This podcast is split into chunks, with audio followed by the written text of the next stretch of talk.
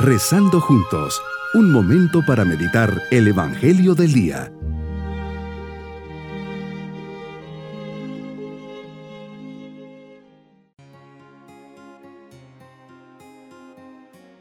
Les saludo en este día, lunes de la décima tercera semana del tiempo ordinario. Bajo la mirada y bendición de Dios, comencemos nuestra meditación. Jesús, quiero escuchar tu voz. Cuántas veces mi corazón está preocupado por muchas cosas. Cuántas veces voy corriendo de un lado a otro y en el fondo te busco a ti. Cuando me quedo delante en silencio, delante de ti en la Eucaristía, experimento esa paz profunda que me permite maravillarme de tu amor silencioso.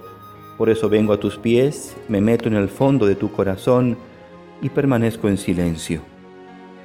Meditemos en el Evangelio de San Marcos capítulo 8 versículos 18 al 22. Hoy Señor, varios te quieren seguir y están dispuestos a hacerlo, pero en su intento te ponen condiciones. El primero es un letrado y te dice, te seguiré a donde quiera que vayas. Y le respondes, las zorras tienen madrigueras y los pájaros nidos, pero el Hijo del Hombre no tiene dónde reclinar la cabeza.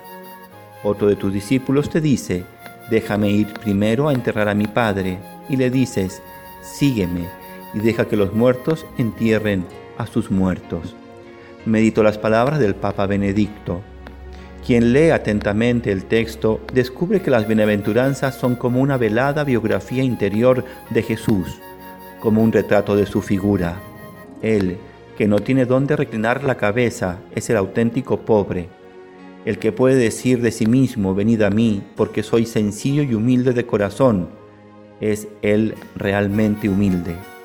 Él es verdaderamente puro de corazón y por eso contempla a Dios sin cesar es constructor de paz, es aquel que sufre por amor de Dios. En las bienaventuranzas se manifiesta el misterio de Cristo mismo y nos llaman a entrar en comunión con Él. Pero precisamente por su oculto carácter cristológico, las bienaventuranzas son señales que indican el camino también a la Iglesia, que debe reconocer en ellas su modelo, orientaciones para el seguimiento que afecta a cada fiel, si bien de modo diferente según las diversas vocaciones. Tu petición es exigente y a la vez mencionas condiciones muy severas. Quien pone la mano en el arado y vuelve la vista atrás no es apto para el reino de los cielos. O como le decías al letrado, no tienes dónde reclinar la cabeza. Pero cuando se ama de verdad, se exige lo mejor del amado se desea su fidelidad, su paz, se comparten los mismos sentimientos, las mismas esperanzas, las mismas necesidades y anhelos. El amor no se conforma con las obras de tiempo entre el trabajo y las diversiones. Una relación de amor se hace a través del diálogo íntimo, de la fidelidad y entrega, del empeño que comporta un riesgo personal, si no es así, entonces no es una relación auténtica y sincera, sino mediocre, superficial y caprichosa, llamada a fracasar y a frustrarnos. ¿Es esta la relación que tú quieres con los hombres? Y a pesar de tu amor, Jesús, ¿vamos a responder con menos amor? Tú que nos has amado absolutamente hasta llegar a morir en la cruz para salvarnos de la muerte y del pecado. Señor, no rechazas la oferta que te ofrecen el escriba y el discípulo, pero con tu respuesta exigente les haces entender que cuando se dona una cosa, se hace de forma generosa e íntegra, no incierta ni parcial. La vocación, y no solo a la vida consagrada, sino también la vocación al matrimonio, a la paternidad o al empeño cristiano en general, una vez reconocida, debe ser concretada, sin miedo al respeto humano y al egoísmo. A menudo contamos con temores, dificultades, problemas.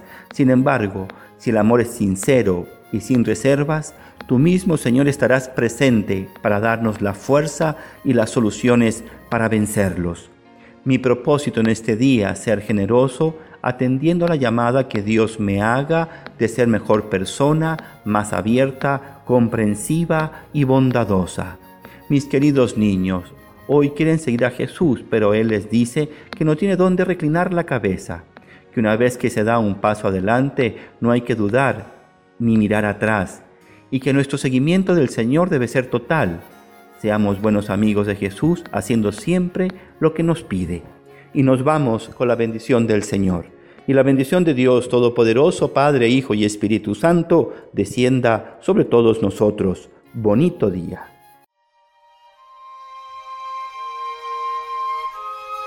Hemos rezado junto con el Padre Denis Doren, Legionario de Cristo.